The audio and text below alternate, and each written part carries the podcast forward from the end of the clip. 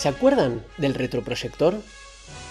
Lo utilizaban los docentes para proyectar textos, gráficos e imágenes para enriquecer sus clases.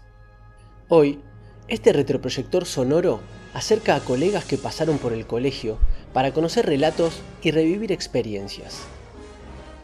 Transparencias con detalles ultra finos, trazos en colores a través de sus voces. Hacemos foco y viajamos en el tiempo en una retroproyección que se refleja en todos nosotros.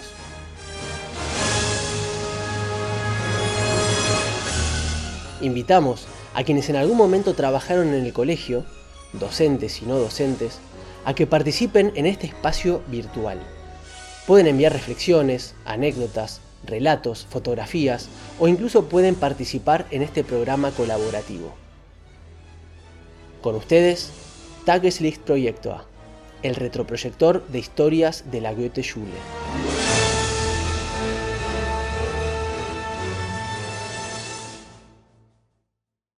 Estoy con Verónica Redler, profesora de alemán en la escuela durante muchos años, pero hoy especialmente queremos recordarla como profesora de Berken. ¿Cómo fueron tus comienzos como profesora, Verón?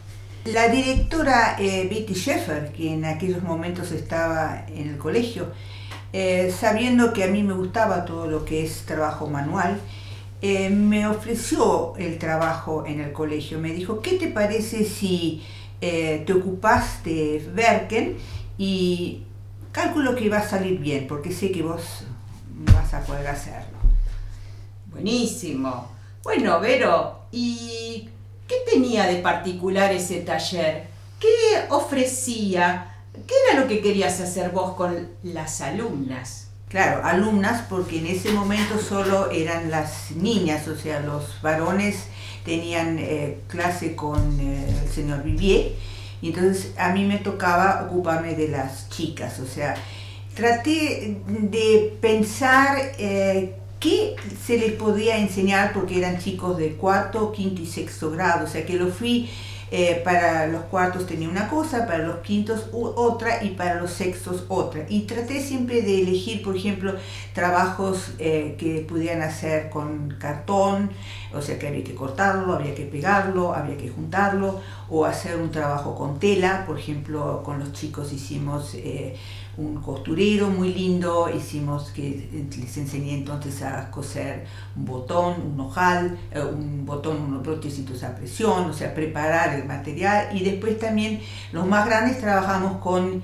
eh, madera, o sea, de que había que eh, pulir la madera, después había que dibujar encima para poder tallar, o sea, eso era ya para los sexos, los más chicos, quinto, trabajamos entonces con eh, cerritas de calar, eh, había que dibujar, había que calcular para que alcanzara el material, ¿no?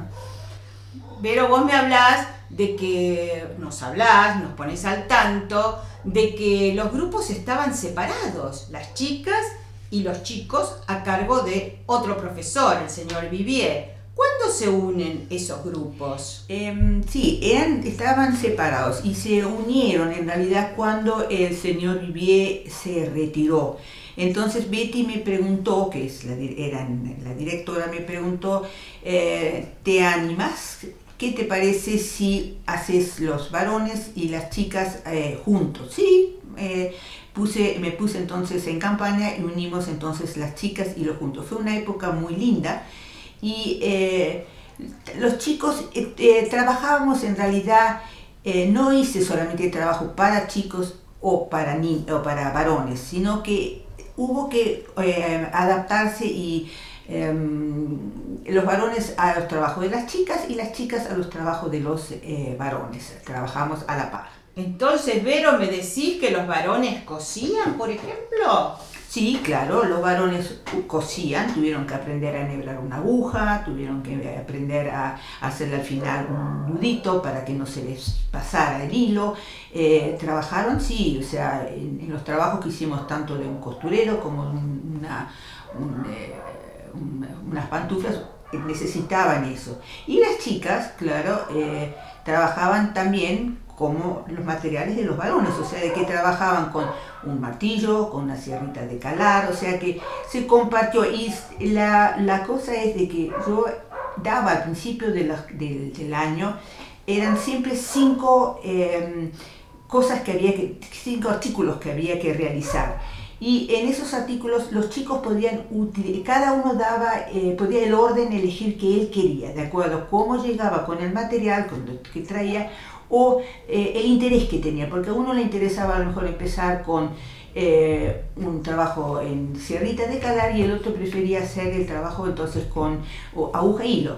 Y eso fue bueno porque uno veía entonces cómo trabajaba el otro y incentaba a que, ah, si él lo puede, me gustaría hacerlo igual que él, o a lo mejor no, no me gusta, quiero hacer una cosa distinta. Buenísimo, buenísimo, Vero. Bueno, después de nos, nos, puso al tanto de lo, cómo se trabajó, de esta historia que tiene el taller de Berken. Y después de más de 30 años, ¿no? Sí, Estuviste a cargo, sí, fácil. Eh, de esta materia.